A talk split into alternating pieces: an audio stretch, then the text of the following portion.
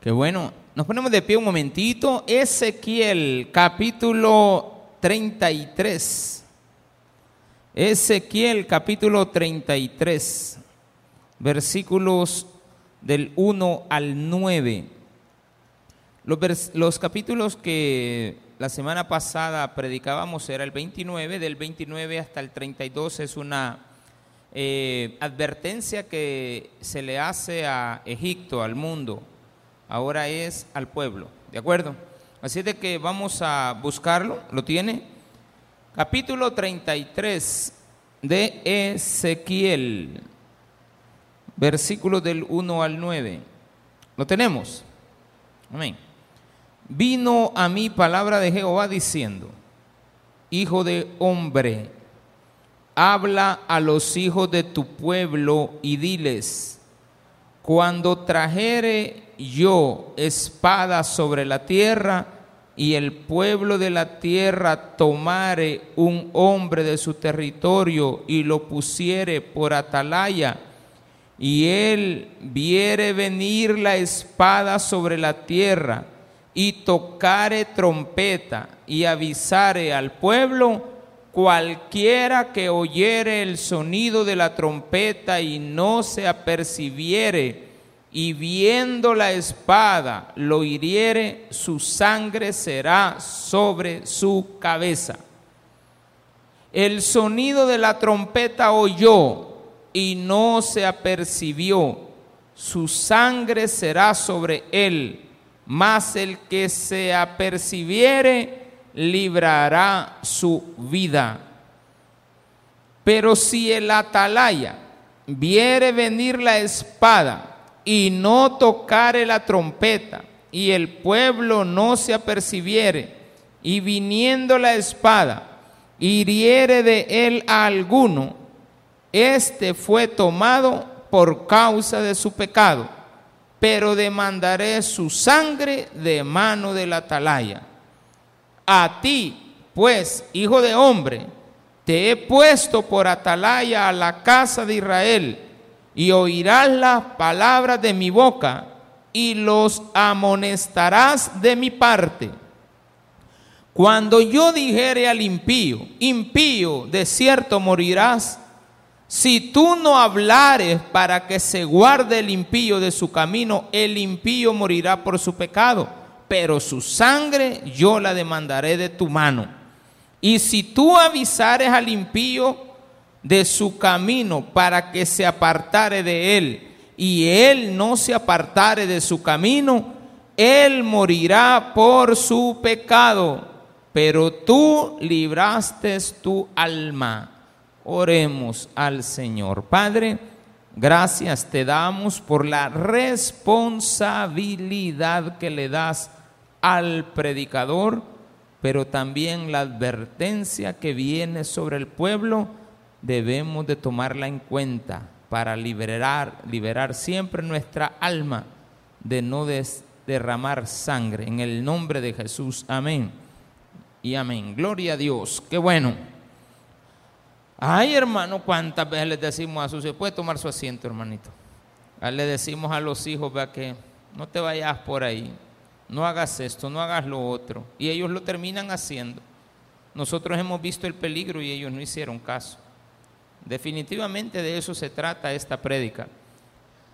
Dios nos da a nosotros y a cada uno de los que estamos acá la oportunidad de poder escuchar la palabra. Usted ya no puede ser liberado de eso. Y entonces estamos en un tiempo, un periodo, una, un espacio de nuestra vida donde se nos advierte. Hay tiempos en el cual tú nunca fuiste advertido de algo y te pasó algo porque nadie te lo advirtió. Pero también hay momentos en los cuales te advierten y tú haces caso, haces caso y te va bien. Y también hay momentos en los cuales se te advierten y tú advertido no haces caso. También está la otra situación que hemos visto aquí de las veces que nadie te advierte, pero ves lo que está pasando. Entonces tú dejas de hacer las cosas porque ya ves lo que está pasando a los que son desobedientes. Pero también se da la otra situación donde ves lo que está pasando y no te detienes de hacer lo que te le está sucediendo a los demás por lo que están haciendo. Y por lo tanto, tú eres responsable. Ahora bien, estar parado en una iglesia, en una prédica, en cualquier lugar, en la casa, en la familia, en donde sea, esta responsabilidad es grande.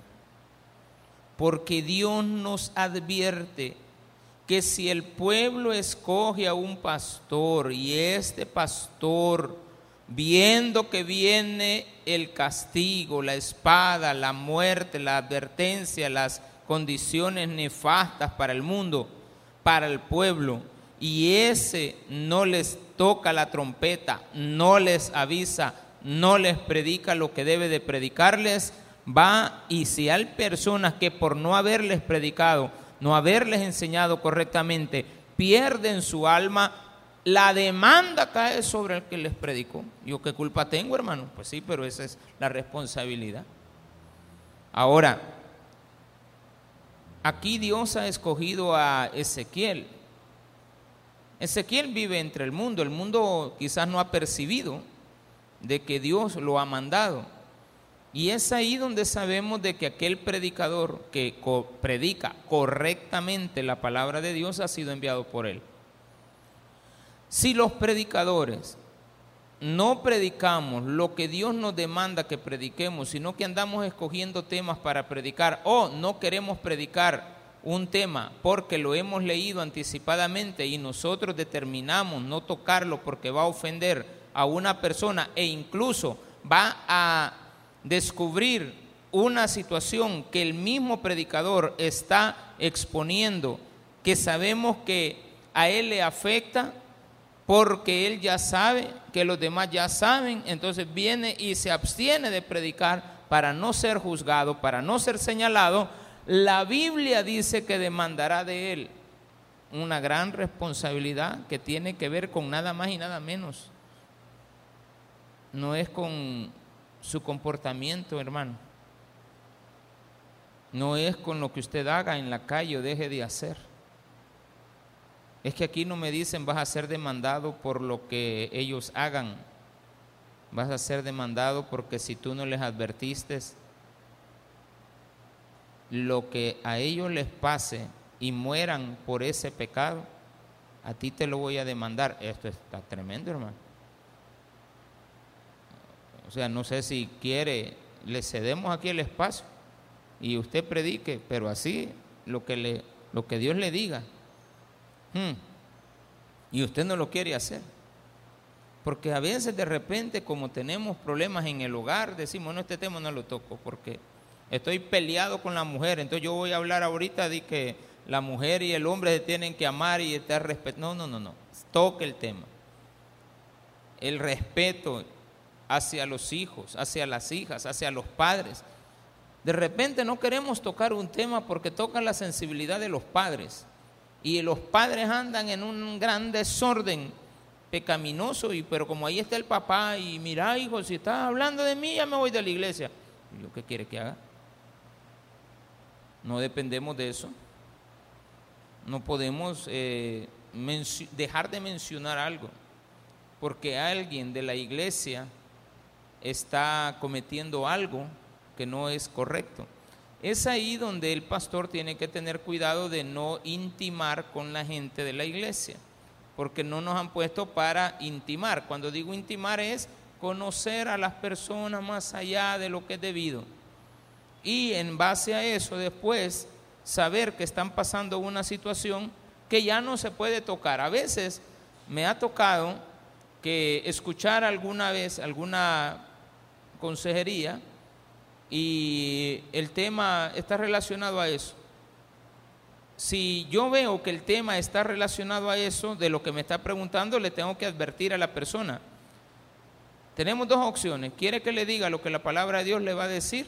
¿Le guste o no le guste? ¿O vaya a sentarse porque de eso es el tema que viene?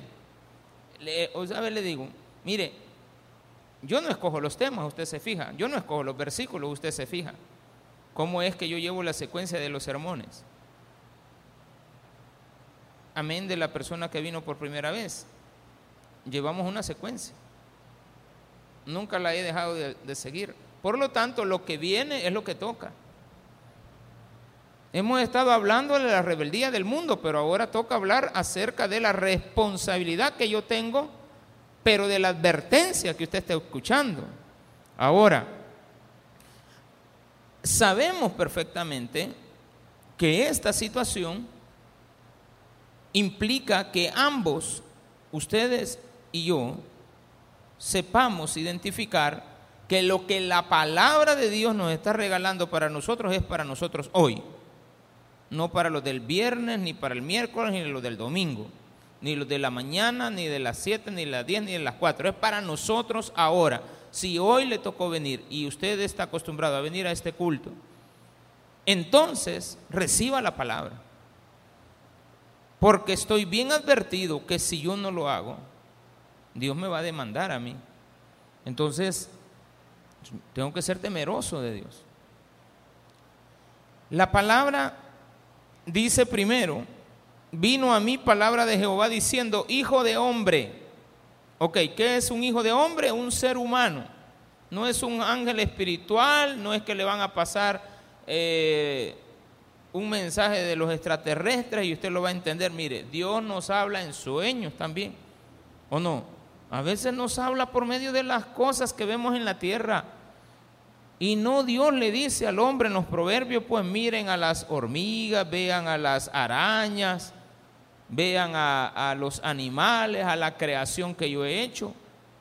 No tienen capitán, no tienen gobernador, preparan su comida, los conejos, pueblos no sabios, y hacen su casa en las piedras y se, y se protegen. ¿Y ustedes por qué no? Si ellos lo han hecho así, sea astuto como la serpiente. Dios nos enseña, mira a la, a la gallina, cubre con sus alas a sus, a sus polluelos. ¿Qué padre de vosotros le va a dar a su hijo una piedra si él le pide un pan? ¿Por qué no le ayudas al menesteroso? ¿Por qué no le ayudas tantas cosas que Dios nos habla? Y a veces nos la revela por medio de un sueño, no pesadilla, sino que por medio de un sueño. De repente Dios nos dice cosas. Un día de esto le dije a mi esposa, fíjate que estuve soñando con alguien que ella conoce yo conozco y también le dije, fíjate que también por primera vez en mi vida soñé con esto. ¡Pum! Dos, tres días después. ¿Será? Dije yo. Que es cierto entonces es usted. Dije yo, sí, Señor. Me hablaste y me advertiste. Yo ya estaba, ya, sí, Señor, ya sé, ya sé, ya sé por dónde viene esto. Esto es un mensaje. ¿Para qué? Para preparar nuestro corazón, para preparar nuestra mente. Ahora, usted es el padre de sus hijos. No le va a advertir a sus hijos del peligro. Yo soy el pastor de esta iglesia, que Dios ha puesto para la gloria y honra de Él. Mañana me puede quitar de pastor porque ya no le voy a servir como pastor. Pero hasta el día que me ocupe, yo tengo que hacer la labor que tengo que desarrollar. Porque pastores van y pastores vienen, lo que quedan son las iglesias. Entonces yo tengo que estar consciente de eso. No, mire, que, ¿qué pasara si la iglesia eh, fuera, hubiera sido construida con mis fondos personales, por decirlo así? Que yo hubiera puesto. Es lo mismo. Es lo mismo. Si mañana te quiere quitar, te quita. Si Él quiere hacer cambios, lo hace. Pero mientras Él me ocupe para venir acá, hay que seguirles predicando lo que la Biblia dice. Porque aquí dice, diles, en versículo 7, a ti pues, hijo de hombre, te he puesto por atalaya la casa de Israel y oirás las palabras de mi boca. Yo las voy a oír. Ezequiel las oyó porque no habla en sí del hecho de solamente Ezequiel. Contemporáneamente sé que esto se lo dijo a Ezequiel y yo debo de ser sabio y entendido. El que tiene un oído para oír, que oiga. Tiene que haber el que oyó, que entienda. Y yo entiendo claramente que el mensaje cuando lo leo es para mí. Primero. Y luego me dice, diles lo que yo te dije que le dijeras. Esto fue a Ezequiel. Pero de repente quitó a Ezequiel y puso a otro. Y él siguió dando mensajes. Quitó a Moisés y puso a José. Quitó a Josué y puso a Samuel.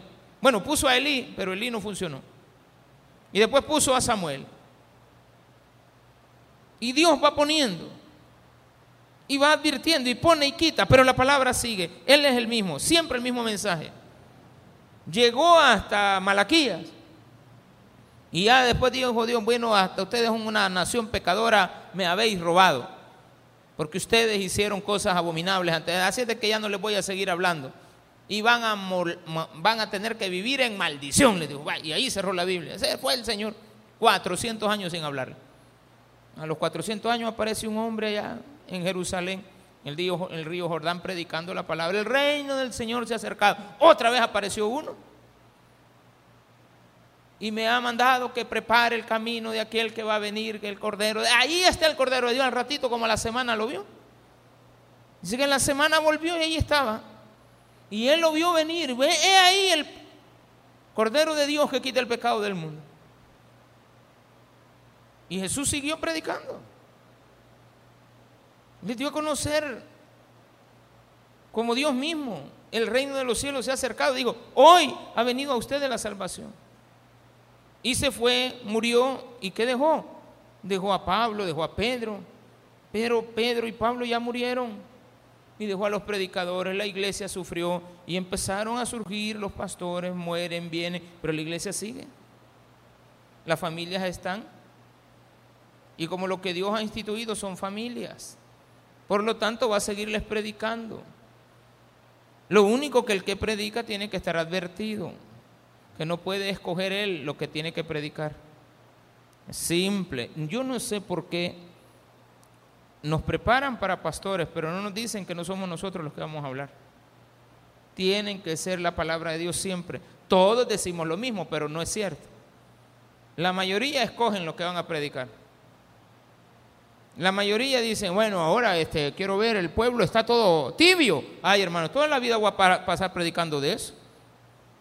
Es que los hermanos no están poniendo para la ofrenda.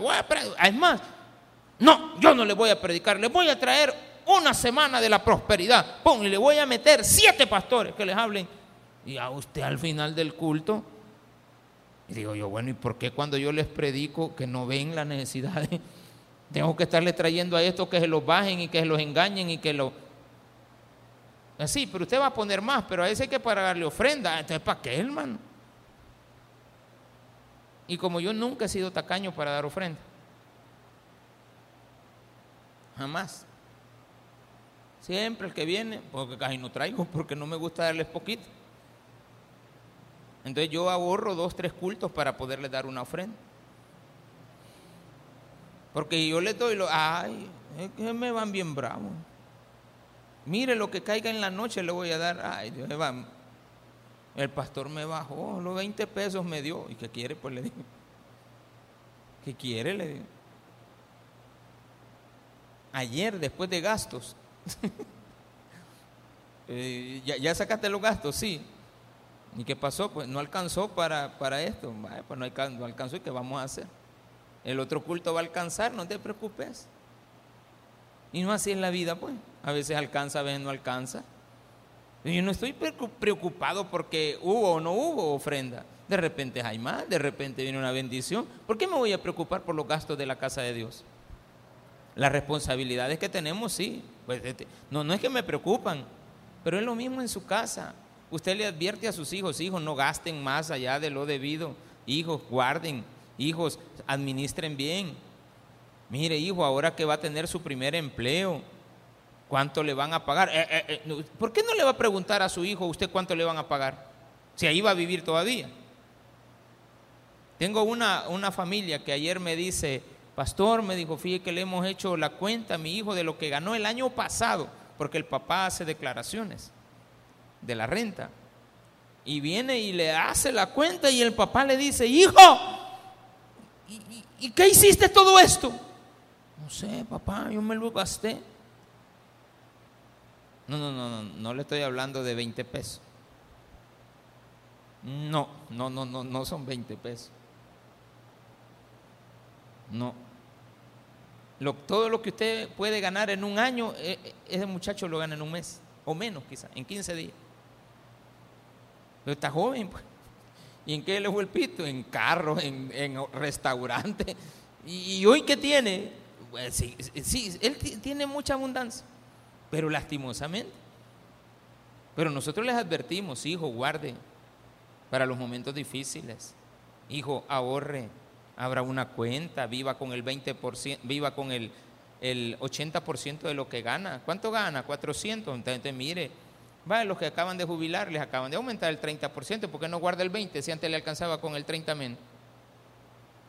Guarda el 10. Si antes usted no le alcanzaba, ¿cuánto le aumentaron? Ganaba 300, 3 por 3, 90. ¿Por qué no guarda de esos 90, 40? No lo esperaba. El año pasado no esperaba que eso fuera así. Entonces guarde. ¿Para qué va a guardar? Ay, para, no siempre voy a tener, pues guarde. Enseñanzas, advertencias. ¿Qué más le puedo advertir a la familia? ¿Con quién se van a meter los hijos?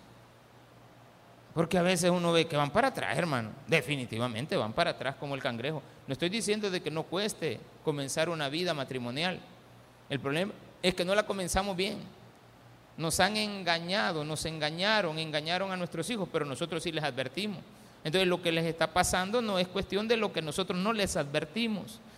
Peor sería que no les hubiéramos advertido, yo me sintiera mal, pero yo les digo, mire, esto puede pasar. No, no estoy hablando de mi caso, estoy diciendo que todos debemos de advertirle a nuestros hijos. ¿Qué es lo que va a pasar? ¿Está correcto esta decisión que voy a tomar? A veces te vienen a preguntar qué es lo que les pasa y quieren una solución, pero hacen lo que ellos dicen. Entonces, ¿para qué viene a preguntar? Si usted hace lo que usted dice, es lo que dice ahí. Cuando yo dijera el impío, impío, de cierto morirás. Si tú no le hablares para que se guarde el impío de su camino, el impío morirá por su pecado. Pero su sangre yo la demandaré de tu mano. ¿Cómo? ¿Y por qué me vas a echar a mí la culpa de la muerte de ese? Ahí dice claramente, cuando yo dijera el impío, impío, de cierto morirás, si tú no le hablares, Dios le ha dicho, te vas a morir. Entonces vengo yo, tengo que irle a hablar. Espérame, espérame, espérame. ¿A dónde le hablo? Es que los pastores deberían de andar detrás de uno. Yo aquí estoy en esta cantina y el pastor nunca viene voy a andarme metiendo en la cantina usted? No, no puedo. El pastor no me viene a visitar a la casa. ¿Yo por qué voy a ir a su casa? Dígame, ¿por qué voy a ir a su casa? Sí puedo ir, no, no hay ningún problema. Te, te enfermo, enfermito, pues, bueno, puedo ir, pero solo visitarlo por ir solo a visitar. De repente tenemos pastores que solo a las 12 del mediodía llegan, están esperando afuera que usted pague con las tortillas para ir a tocar la puerta. Tontón, y usted va entrando con la, y, usted va con la gaseosa de este lado, una Coca-Cola 3 litros que destapa cañerías para todos lados y uno anda todo tapado. Ahí hay, hay, destapador verde, ahí llevan la soda, ¿de acuerdo? Yo no sé por qué le ponen coca, cáustica le deberían de poner. Porque ahí nos demuestran, destapa tuberías, destapa de todo, destapa. Y nosotros para adentro y después andamos preocupados que te advertí. Es que quiero que me calme la sed. ¿Quién te va a calmar la sed? El agua te calma la sed. No las gaseosas. Ay, pues un gran dolor del hígado. Vaya, que mire, haga esto, haga lo otro, haga aquí, haga. Ay, no, ay, pasto. Eso de estar haciendo limpieza, no, yo no, yo no aguanto eso.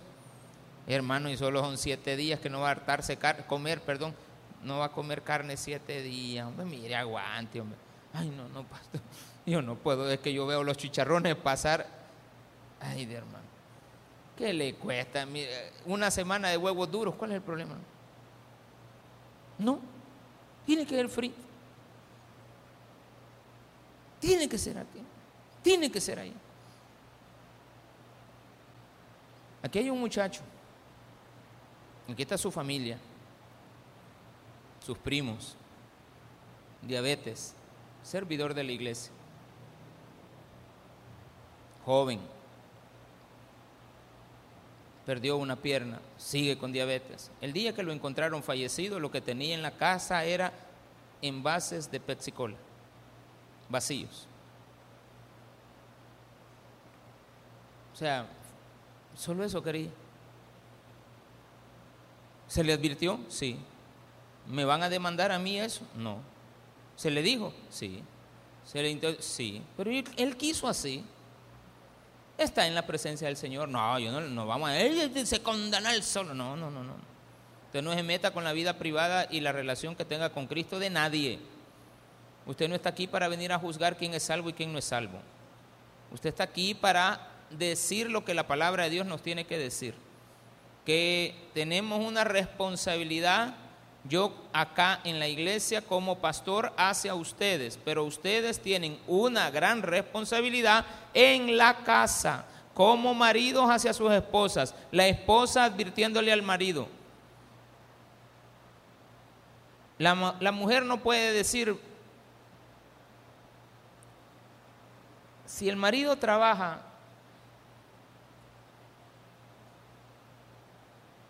de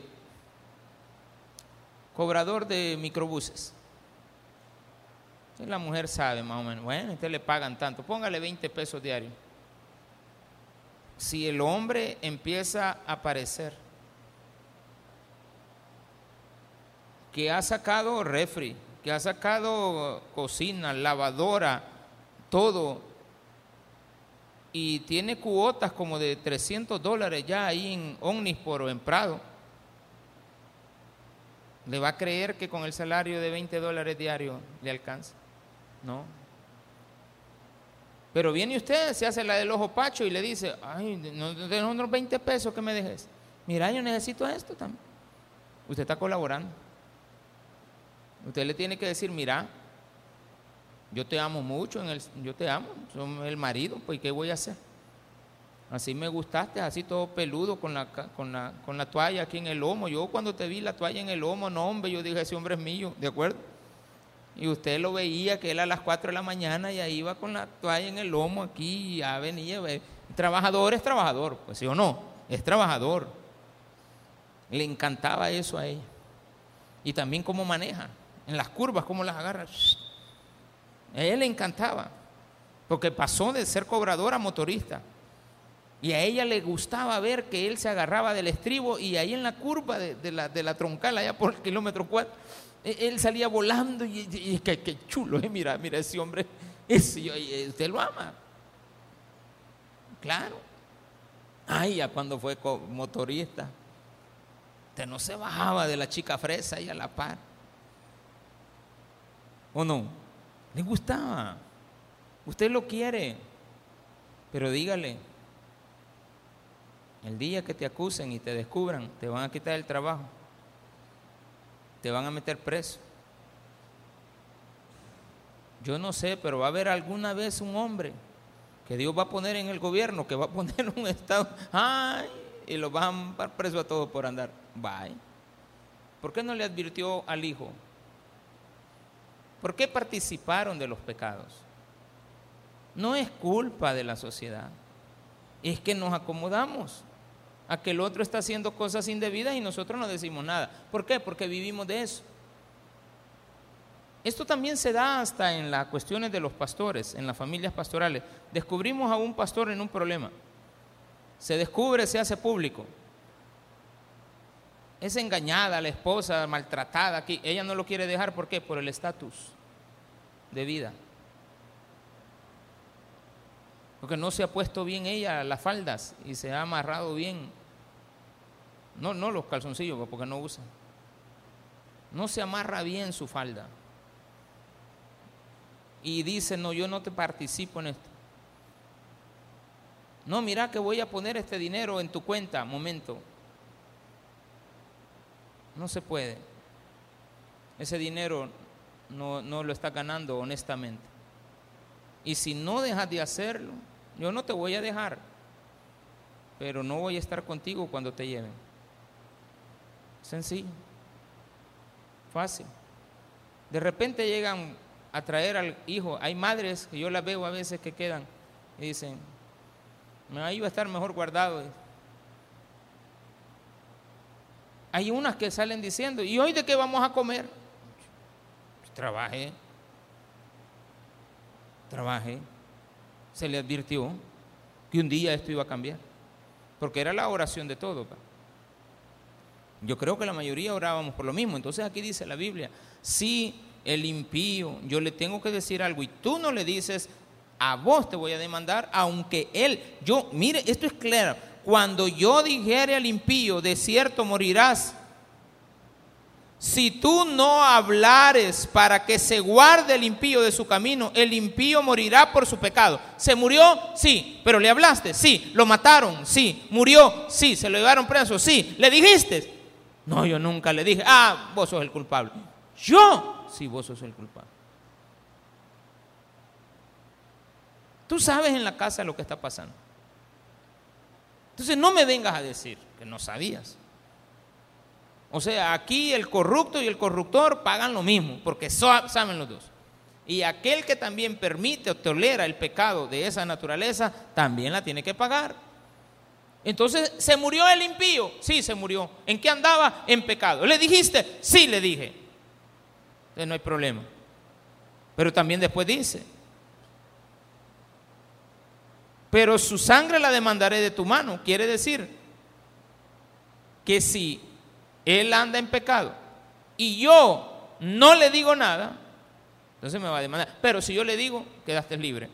Y si tú avisares al impío de su camino para que se apartare de él y él no se apartare de su camino, él siempre se va a morir, pero tú vas a librar tu vida.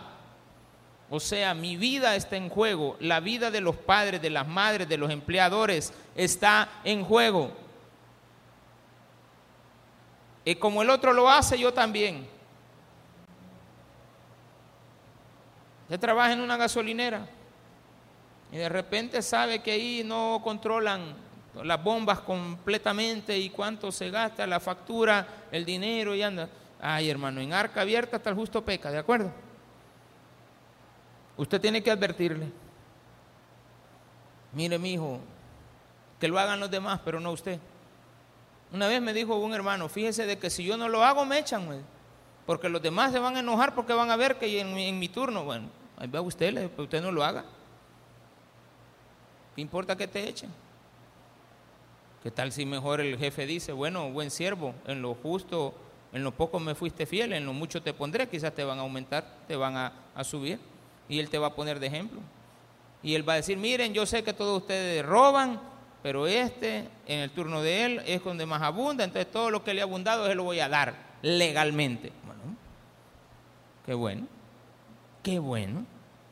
Como maestros, Usted es maestro en un aula, adviértale a sus alumnos. Yo soy pastor en la iglesia, tengo que advertirles a ustedes, no me voy a meter a su casa a advertirles, porque yo no voy a querer a sus hijos, es suficiente con las mías, más los cuatro chuchos que hay ahora. Ya está aquí, ¿ven? Yo no aguanto. Y esto que yo me hago el desentendido, la que más pesado le está tocando es a mi esposa. Eh, eh, soy sincero en eso. Yo le digo, ¿para qué lo llevan? Les digo. Eh, déjenlos aquí, no pasa nada. Pero hay, hay, que hacerlo. No hay que maltratar, no hay que ser malo, hay que advertir a la gente. Hay gente que de repente pregunta así, pastor, no sé si tengo pensamientos suicidas. No le va a advertir. Ya si después lo hace, si después se mata, si después se ahorca, hay que vea, pero usted le dijo, usted le advirtió, usted no va a llevar esa culpa.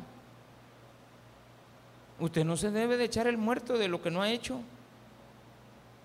No, yo me siento culpable. ¿Por qué te sientes culpable?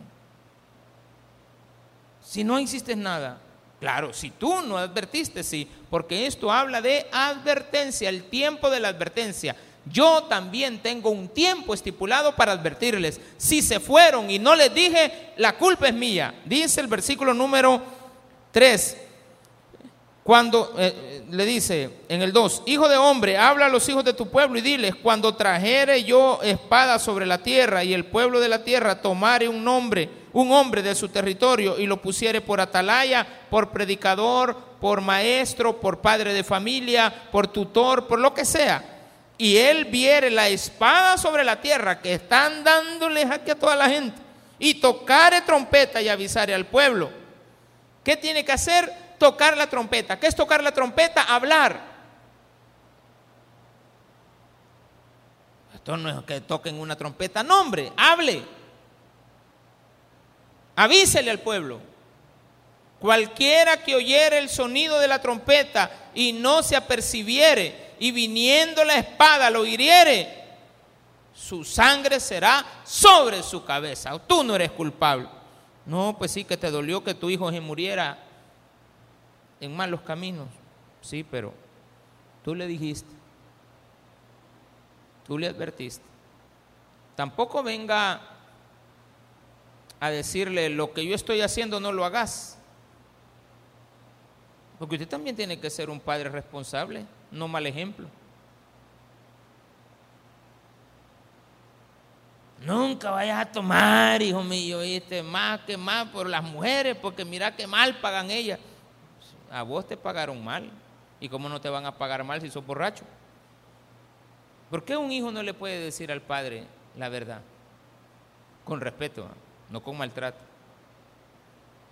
Con, con respeto. Papá te va a morir si no dejas de tomar. Te metas en mi vida. Sí, te vas a morir. Mejor tomemos. No, tampoco. Que vos mal hijo, que no me traes y que yo no soy responsable de ti.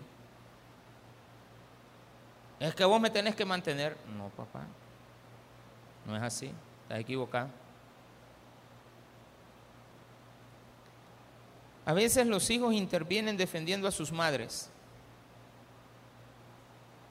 Nunca, nunca vaya a deshonrar a ninguno de los dos. Es un tema bien delicado. No deshonre a ninguno. Usted puede ver al padre, le dice a él, usted sabe algo de la mamá, usted le tiene que decir. Mamá, no te lo voy a decir claramente, pero quiero que, quiero que entendas, yo sé lo que andas haciendo. Solo te quiero decir, me duele decirte que yo, algo así va, me duele lo que le estás haciendo a mi papá. Mi papá no se merece lo que tú le haces. Ay, déjalo, que él sea irresponsable, pero no le hagas eso. Eh, la mamá va a quedar, bueno, ya me descubrió. Entonces, ¿qué debe de hacer? Dejar de hacer. Y darle gracias a Dios que le puso como atalaya al hijo. Simple. Simple, sencillo esto. Esto de advertir no tiene nada más que hablar. Ojo, no cuesta. Solo es decir. Pero es que yo no le puedo decir nada porque se enoja. Usted salga de su responsabilidad. Hay madres que le tienen miedo a los hijos. Porque el cipote se enoja, un gran impío. Pero usted dígale. Lo único que usted tiene que hacer es decirle. Versículo 4. El sonido de la trompeta oyó. ¿Quién es el responsable? El que oye. Fíjese que en ese sentido toca la trompeta, da la palabra, ¿quién es el que la oye? Usted. Y yo también, ¿verdad? Cuando me la han predicado, cuando yo estoy leyendo. Estaba leyendo ahora la tarde, como me puse a leer un poquito así. Mi esposa estaba viendo televisión, yo estaba un poquito descansando. Me voy a leer rapidito, ¿qué es lo que viene? A repetir nada más, a repasar, bueno, a recordar ¿Estoy seguro que todo lo, que vamos a decir es lo correcto? Sí, hay que pensarlo. Pero si el atalaya viere venir la espada y no tocare la trompeta y el pueblo no se apercibiere, vio que venía el problema y no dijo nada, y el pueblo sufrió por lo que él no les advirtió, dice, este fue tomado por causa de su pecado pero demandaré su sangre de mano del atalaya. A ti, pues, hijo de hombre, te he puesto por atalaya la casa de Israel. No es al mundo acá. Ahora bien, hay predicadores que fueron enviados al mundo secular, al mundo general. O sea, hay predicadores en la Biblia que no fueron a predicarle al pueblo de Dios. Los mandó Dios a Nínive. Ve y avísale a los de Nínive que se arrepientan. ¿Qué hizo el profeta? No, yo no voy, dijo. Ah, no vas a ir. No, le dijo.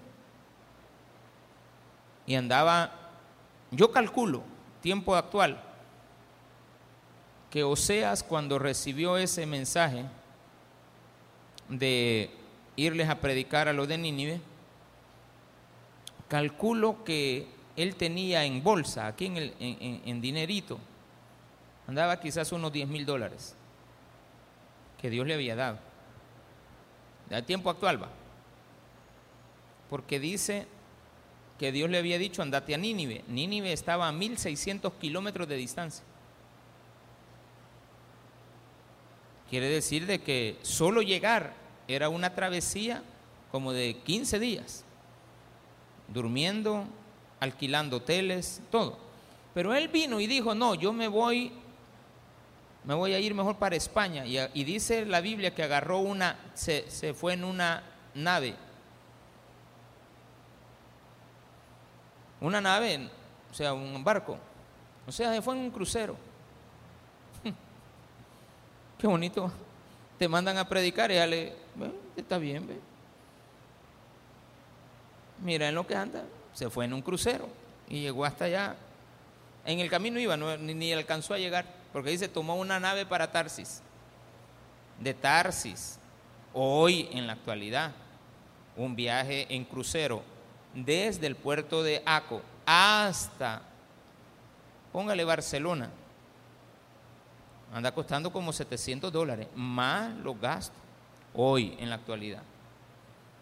Y, eso es si lo compra con anticipación, comprándolo en el momento, es caro, hermano.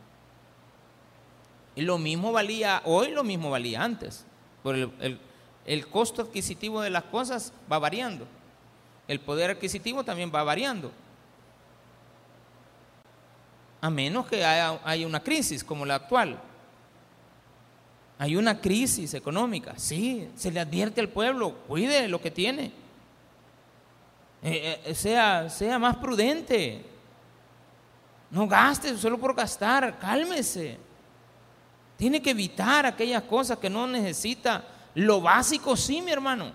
No va a dejar de comer, no va a dejar de bañarse, no, ay, no gastes agua porque está cara. No, hombre, bañese. Con un poquito de agua, apagar las luces porque, un momento, usted la necesita la luz, sí, si no, pues después apague apaga todas las luces y usted se levanta, hermano, y se tropieza. No, se cae, va al hospital, lo tienen que curar solo por no tener un foquito encendido. Porque hay gente que piensa cuánto va a gastar. Un foquito encendido de 8 watts no gasta, pero ni, pero ni un dólar al mes. No gasta un dólar. Es mucho menos. Son como 40 centavos de dólar al mes por cada foquito. Usted haga la cuenta aquí. Toda la iglesia, ¿cuánto sale? Es grande el gasto. Pero no vamos a estar, apaguen las luces, hermano. No, no tengamos luces. No, media vez usted se va, se apaga todo. Nos vamos todos, apaguemos las luces. Porque no queda nadie aquí. Quedan las luces afuera, las cámaras, las de video, es así. ¿verdad? Entra alguien, se activan. Pues. Se tiene, tiene que filmar quién es el que anda. Un gato. No, yo las tengo para así como usted quiere, hágale como gato para que no se encienda. Pero no, yo sé que lo va. Que se le va a advertir. Al ladrón se le advierte que ahora hay cámaras por todos lados y siempre lo hacen. ¿O no? A los motoristas que son, pero, este, bochincheros. Mira, ahora hay cámaras por todos lados. No lo hagas. Le conté, no sé si a ustedes o los del otro culto que hace como 15 días andaba en Soyapango. Mi esposa y yo íbamos y de repente adelante de mí yo me detuve porque el bus estaba haciendo un, gran, giro amplio. Pero en eso que él venía, como era una, era una subida, él le pegó, pero en la esquinita, pero en la esquinita una moto. Con el bumper, pero todavía el de la moto lo único que hizo. Y él sintió, pues. Jamás había visto yo eso. Jamás lo había visto. Que el motorista del bus se bajó y le dijo, ¿qué te pasó, papito? No te pasó nada. Estábamos enfrente. No, no, no, no tiene nada la moto, hasta, todavía le limpió así el polvito. Está, está bien, está bien. ¿Y de dónde han sacado a ese? ¿Y hoy por qué actúan así? Porque se les ha advertido. Porque a todos los que se desmadran ahí en la calle, ¿cómo salen después? La condición es tener que salir abrazado con él, dándole a te quería un beso en la mejilla, en la frente. Si no, no te. Y ya salen los dos enchuchados, abrazados. Así acaban de estar dando. Un día de estos se agarraron, se les advierte. Antes no va. Le golpeaban el carro y bajaba el motorista con un gran, un gran mazo. A darle, y, ¿qué? Pues, y todo nos, nos, gustaba, porque nosotros los salvadoreños somos, pero es que nos gustan los pleitos, no nos metemos. Ay, déjalo, espérate, quiero ver la lucha libre máscara contra máscara, este, doble patada, mordida, trompón, se vale de todo, dale con todo, dale hermano. Si querés, el relevo australiano también, eh, se vale. ¿Qué es eso, pastor? Así ah, que usted se toca la mano y entre el otro y hay tres peleando, tres contra tres. No, hombre, pero es que eso es eh, la lucha libre. Es algo que recordamos en la, en la mente, pero dice, guarda, cuando yo dijera al impío, de cierto morirás si tú no le hablares y él se muere en el camino, pues yo a ti te voy a demandar porque no le dijiste.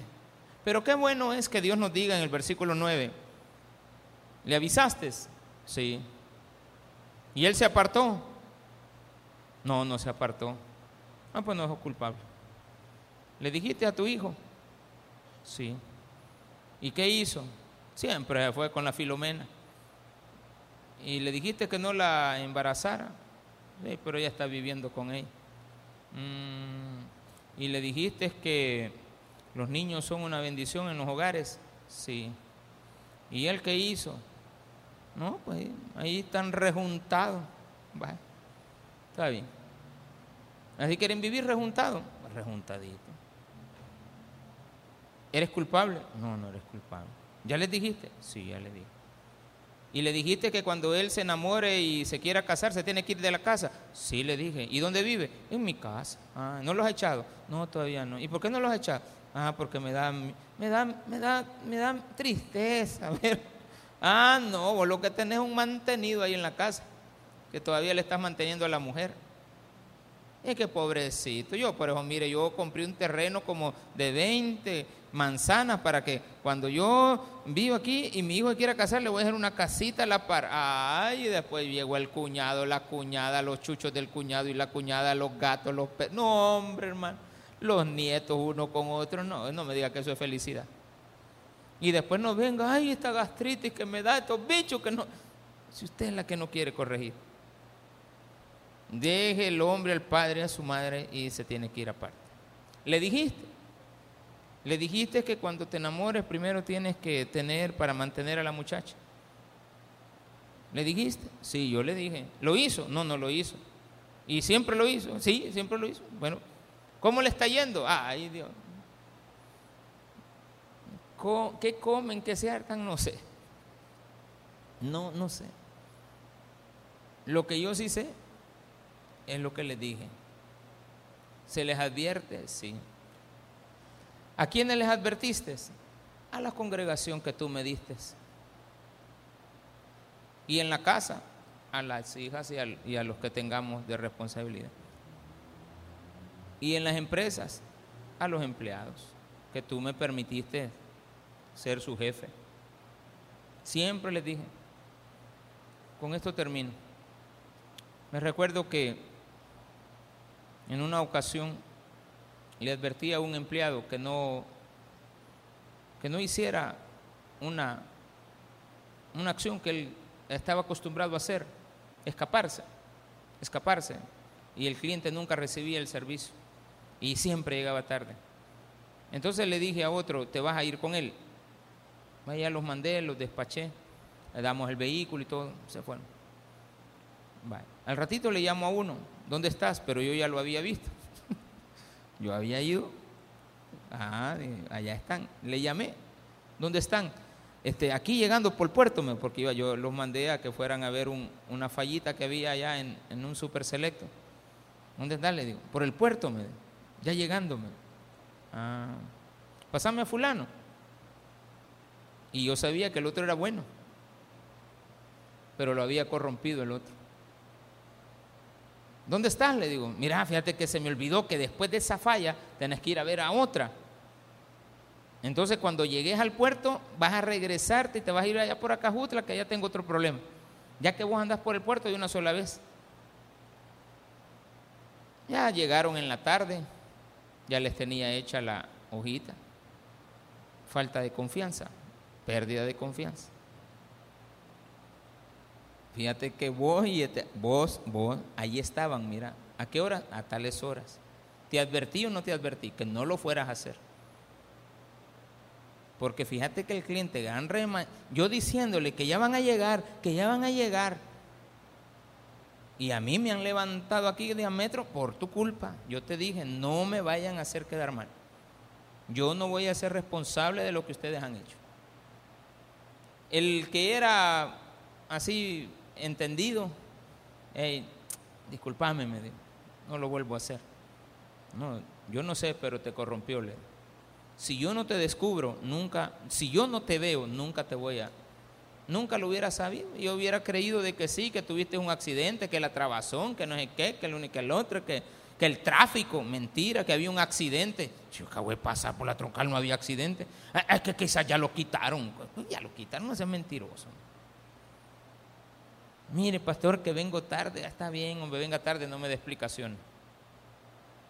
Pero usted tiene que ser responsable de sus propios actos, no yo, ni el otro, ni tu mujer, ni tu marido, nadie. Todos tenemos que ser responsables de cada uno de nuestros actos para no echarle la culpa a los demás. Démele un fuerte aplauso al Señor.